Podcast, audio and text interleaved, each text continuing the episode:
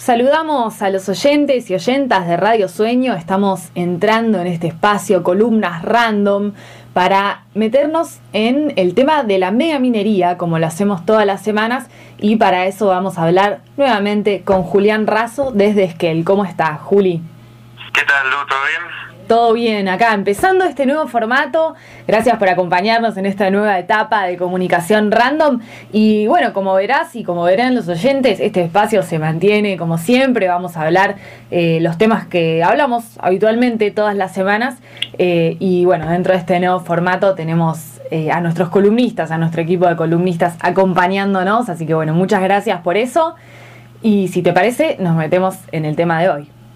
Dale, no hay seguimos seguimos firmes acá. Bueno, la idea es hablar un poco de... Este mes se cumplieron 18 años, sí, desde la sanción de la ley 5001, hoy ley eh, número 17, número 68, acá en la provincia de Chubut. Es la ley que prohíbe realizar megaminería a gran escala, cielo abierto, y el uso de determinadas sustancias como el cianuro en los procesos mineros, ¿sí? Una ley bueno, fue fruto de que después de ganar el plebiscito acá en Esquel, lejos de escalmarse las aguas, se empezaban a crear asambleas en toda la provincia y se empezaba a luchar contra otros proyectos mineros que también que ya venían encaminados. Esta ley, por un lado, evitó en estos 18 años que se instalen mega emprendimientos mineros con esas características. Pero la realidad es que no abarca todas las posibilidades de emprendimientos que con otras características pueden ser igualmente nocivos y depredadores. Estamos hablando, por ejemplo, de proyectos subterráneos por galerías o proyectos que no usen cianuro, ¿no? que no estarían prohibidos por esta ley. Pero bueno, ¿qué pasa? por un lado, muchas veces no es rentable para las empresas utilizar esos métodos y bueno, hay que tener en cuenta acá cuando hablamos de que no es rentable que solo hablamos de una cuestión de números, ligados básicamente al precio del mineral y a las regalías que deben dejar eh, las empresas en los países que, que extraen, ¿no? Pero por otro lado, hubo épocas en que sí les fue rentable hacer una explotación en galería y sin cianuro, como por ejemplo cuando intentaron en Esquel en 2012 intentar eh, hacer un para que en lugar de hacerlo a cielo abierto con cianuro, hacer un proyecto en galerías y que no utilice cianuro acá en la provincia. Eh, de todas formas, la población nuevamente lo sacó volando, por decirlo suave. Eh, pero esto fue haciendo que la población vaya entendiendo ¿no? que más allá de que las leyes son modificables en cualquier momento, incluso por candidatos que propusieron hacer lo contrario en las elecciones, como está intentando, intentando hacer acción y con su zonificación, la población fue entendiendo que la ley 5001 se estaba quedando corta. Y no solamente porque habilita, habilita, otras técnicas y procesos que no eran contemplados en 2003, sino porque también permite la exploración. Y eso significa que las empresas siguieron cateando la provincia, siguieron buscando y encontrando yacimientos y bueno, claro, poniendo plata y comprando voluntades para voltear esta ley. ¿Lo que se está buscando es oro? Estamos en distintos metales, digamos. Acá en Chubut, eh, básicamente, eh, estamos hablando de oro, estamos hablando de plata y también de uranio. Sí. Esta, estamos hablando de proyectos que de exploración que buscan los metales y después hacer una, una idea de cómo podría ser la extracción y generalmente lo que es a cielo abierto y el uso de cianuro son las, las formas más rentables, más baratas para las empresas, por eso es que buscan esos métodos, que son los métodos que están prohibidos por la ley actual. Pero como te decía, a veces que otros métodos les pueden llegar a funcionar dependiendo de los precios de esos minerales, de esos metales. Claro. Ahí te, decía que te había mandado una foto, ¿no? Que, que se ve un poco eh, una montaña toda rayada, toda agujereada, y eso que se ve es, es una captura satelital de lo que es hoy por hoy el proyecto Navidad, sí, acá en la meseta de Chubut, y todo eso que, que se puede ver, eh, lo hicieron sabiendo que había una ley que prohíbe la actividad resultante de esa exploración. Entonces, lo que vos está, eh, lo que me mostraste acá en la foto, lo que se ve en esta foto, es solamente el resultado de una exploración. Claro, claro, todos esos, todos son caminos y, y perforaciones, ¿no? Perforaciones que van haciendo en la montaña eh, a, a, medida que van encontrando, obteniendo resultados, siguen haciendo perforaciones para poder diseñar el espacio que, que después en el que después harían un, un hoyo a cielo abierto. Bien, para los curiosos y las curiosas, esta foto la vamos a dejar también en nuestro canal de Anchor, la vamos a poner ahí para que puedan verla si se quedaron eh, curiosos con qué es, cuál es la imagen. Realmente es impactante porque se ve cómo la montaña está efectivamente perforada y por la por cómo se ve en la imagen la distancia a la cual está tomada la montaña, ¿no? Porque se ve como chiquita la montaña y realmente eh, la dimensión de estas perforaciones es notable.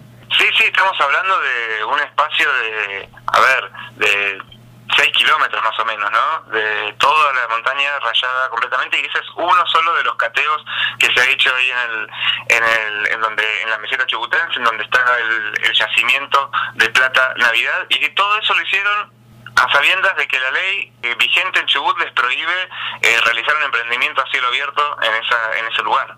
Claro. Sin embargo, avanzaron. Eh, resalto lo que ha avanzado el pueblo chubutense en cuanto a informarse sobre todas estas cosas y cómo también el, camino de, como decís vos, darse cuenta de que la ley 5001 eh, se quedaba corta, es todo un camino en el que han eh, justamente ido aprendiendo, informándose sobre un montón de cosas que, bueno, en este caso tienen que ver también con la exploración. Con la exploración, sí, también con que, con que hay otras técnicas, por ejemplo en Navidad, si bien hoy siguen proponiendo hacerlo a cielo abierto, como no necesitan necesariamente el cianuro, porque estamos hablando de un proyecto de plata, están proponiendo otras técnicas para separar el metal de la roca, como pueden ser un compuesto de detergentes y químicos que hoy no están prohibidos por la ley 5001, ¿no? Entonces, por ahí la, la, sociedad se, se, dio cuenta que la ley no era no era para nada perfecta y que era necesario mejorarla. Eso se buscó en 2014, digamos con un mal resultado, ¿sí? Porque los legisladores dejaron el nombre de la ley y cambiaron el contenido y crearon una ley a favor de la megaminería a partir de una iniciativa popular que buscaba mejorar la ley 5001, ¿no? Y fue fue tal el bochorno, es recordado eh, en, esa sesión el legislador que se estaba mensajeando en vivo con el gerente de, de Yamana Gold, de una de las empresas mineras, que le pedía que retoque un artículo. Fue tan bochornoso que el entonces gobierno provincial, que era el Frente para la Victoria, perdió desastrosamente las elecciones siguientes y volvió Das Neves, que bueno, volvió con un aire renovado antiminero, muy pillo Das Neves para leer la situación, y derogó esa ley que se, le denominó la ley trucha, ¿no? Porque decía una cosa como título, pero planteaba otra en su contenido. El año, el año pasado, el año 2020, las asambleas decidieron presentar nuevamente una ley por iniciativa popular. Y ahí la sorpresa fue que en plena pandemia y en la mitad de tiempo que en la anterior, se juntó más del doble de las firmas.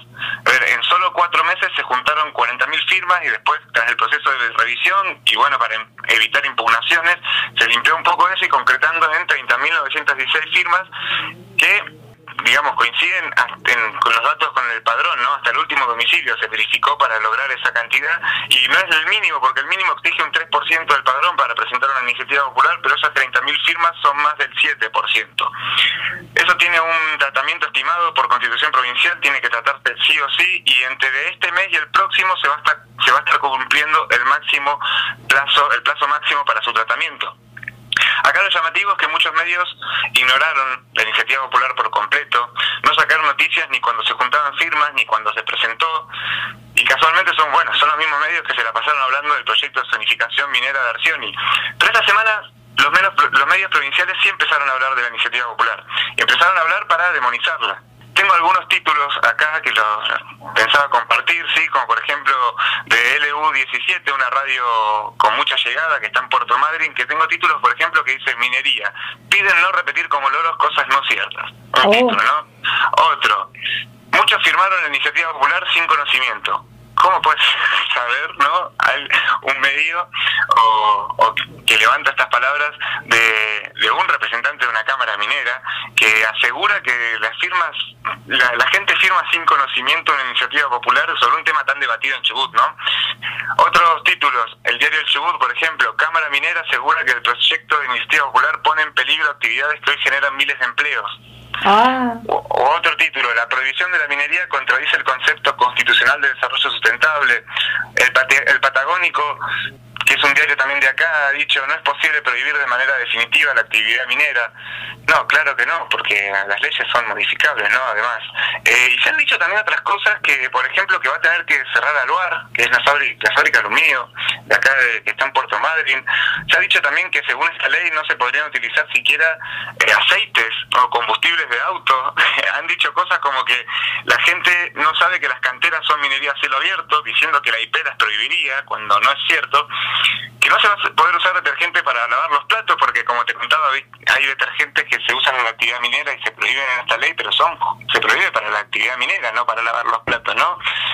Y, cosas así han circulado por, por los medios que, digamos, como te digo, son generalmente citas de declaraciones de integrantes de federaciones empresariales, de gente que quiere ser proveedor minero, o también de personas relacionadas al gobierno provincial, incluso el ministro de hidrocarburos, que es uno de los principales lobistas mineros acá en la provincia, Martín Cerdá, fue el que deslizó que Aluar podría tener que cerrar. A ver, Aluar es la principal empresa exportadora de la Patagonia, es importantísima a nivel nacional, están generando un miedo desproporcionado porque de ninguna manera deberían cerrar Aluar. Aluar no hace megaminería, justamente Aluar lo que hace es producir aluminio a partir de la materia prima. Todo lo contrario a lo que, hacen las megamineras que cargan la materia prima en barcos para agregarle valor no en, otro, en otros países. Eh, bastante distinto. También se generó mucho, se buscó generar mucho miedo por la industria lanar, que es acá en, en Chubut, que también utiliza detergentes, pero bueno, no va a ser afectada porque la ley es muy clara que, en que habla de, la industria minera, ¿no? Tal cual. Uno de los temas que ha dado mucho para hablar es que se, se ha empezado a hablar mucho de que la ley sería anticonstitucional, porque prohibiría una actividad avalada por la Constitución. Perdón, Juli, la ley, estamos hablando de la, la, ley. Iniciativa Popular. La Iniciativa Popular, sí. Que busca, digamos, eh, prohibir determinadas formas de, de hacer megaminería, ¿sí? sí. Acá hay que hay que aclarar eso. No se prohíbe la minería. a ver, ya aclaramos que las canteras no se van a no se van a cerrar las canteras, que, es minería, ¿no? Sino que se regulan métodos que para que no estén permitidos determinados métodos, como, como en cualquier actividad. A ver, esto se puede entender, cualquier persona lo puede entender. A ver, sí, para evitar accidentes de autos no se prohíben los autos, ¿no? Se ponen velocidades máximas, se prohíbe manejar alcoholizado, ¿no? Cuestiones así. Entonces, un poco lo que busca la ley por iniciativa popular es prohibir determinados métodos que son nocivos para, para el medio ambiente, por ejemplo, o a ver, eh, esta discusión sobre si es constitucional o es anticonstitucional se resuelve simplemente estableciendo parámetros claros sobre qué minería se puede hacer y qué no, no se prohíbe la minería, ¿no? Se prohíbe justamente estos métodos que son puntualmente tan dañinos y que por ser baratos le sirven a las y así se evita que estas empresas eh, saqueadoras eh, destruyan el ambiente y se lleven los recursos naturales de la provincia, pero no se prohíbe, no se va en contra de la Constitución Nacional porque justamente lo que se lo que se hace es establecer qué parámetros se pueden realizar y cuáles no, y justamente con eso las provincias lo que hacen es regular la ley nacional de, de, ambiente, ¿no? Decir, bueno, eh, vamos a vamos, vamos a prohibir el cianuro, vamos a prohibir estos estos detergentes que usa la actividad minera porque son nocivos para pero de ninguna manera se prohíbe la minería, que es algo que se impulsa desde la Constitución Nacional. Por eso esa discusión, digamos, lo que están haciendo también es buscar sembrar confusión y sembrar eh, temores, miedos, para, para tratar de ir en contra de una ley que igual ya han pasado cosas similares, por ejemplo hubo disputas como estas en provincias, en otras provincias, y la Corte Suprema de Justicia ya indicó que que las provincias, bueno, pasó en Córdoba, Mendoza, están facultadas para complementar la protección ambiental en, en, el tema de minería, ¿no? Porque el ambiente es un bien supremo y para aplicar la Ley Nacional de Ambiente las provincias pueden regular esas actividades que sí son legales a nivel nacional y que no dejarían de serlo, sino que se establecen determinados parámetros de qué es lo que sí se puede hacer y qué es lo que no. Tal cual. Y además, bueno, justamente retomando esta demonización que han hecho los medios sobre esta iniciativa popular, vale la pena resaltar que te das cuenta inmediatamente cuando empezás a meterte un poco en el tema y a leer más de cerca y a conocer justamente eh, los textos de de esta iniciativa popular, todo el recorrido que han hecho, y te das cuenta inmediatamente que está muy informado en la redacción de, la, de, de, estas leyes, de estas iniciativas, tienen un nivel, una base, digamos, desde la cual también refleja todo el aprendizaje que justamente han hecho eh, los vecinos y vecinas en todos estos años sobre estos temas. Y eh, está reflejado eso también y cuando te empezás a meter en los temas. Sí, totalmente. Se tuvo que buscar asesoramiento legal, un montón de cuestiones, porque para justamente evitar que, se judicialice como se está planteando, pero eso se, se, se, evita justamente en el texto de la ley y están contempladas estas cuestiones. Eso llevó bastante trabajo. Por todo esto se va a estar realizando, sí, la semana que viene un foro por la Iniciativa Popular 2020, justamente la bajada de esta convocatoria dice que no dejes que los medios masivos te confundan y va, va a ser la semana que viene, estamos hablando de la semana del 10 al 14 de mayo, un encuentro por día, eh, desde el lunes hasta el viernes, algunos hablan, el, el del lunes por ejemplo, dice Iniciativa Popular, cuando el poder lo ejerce el pueblo, el martes habla sobre el agua, que es la fuente de vida amenazada por la, por la megaminería. El miércoles trata sobre la democracia en crisis, extractivismo, contaminación social y participación comunitaria. El jueves se trata sobre cuerpos y territorios, la salud en riesgo. Y el viernes, trabajos y producción en Chubut, más allá de los extractivismos. Este es un foro que, en el que cualquier persona puede participar.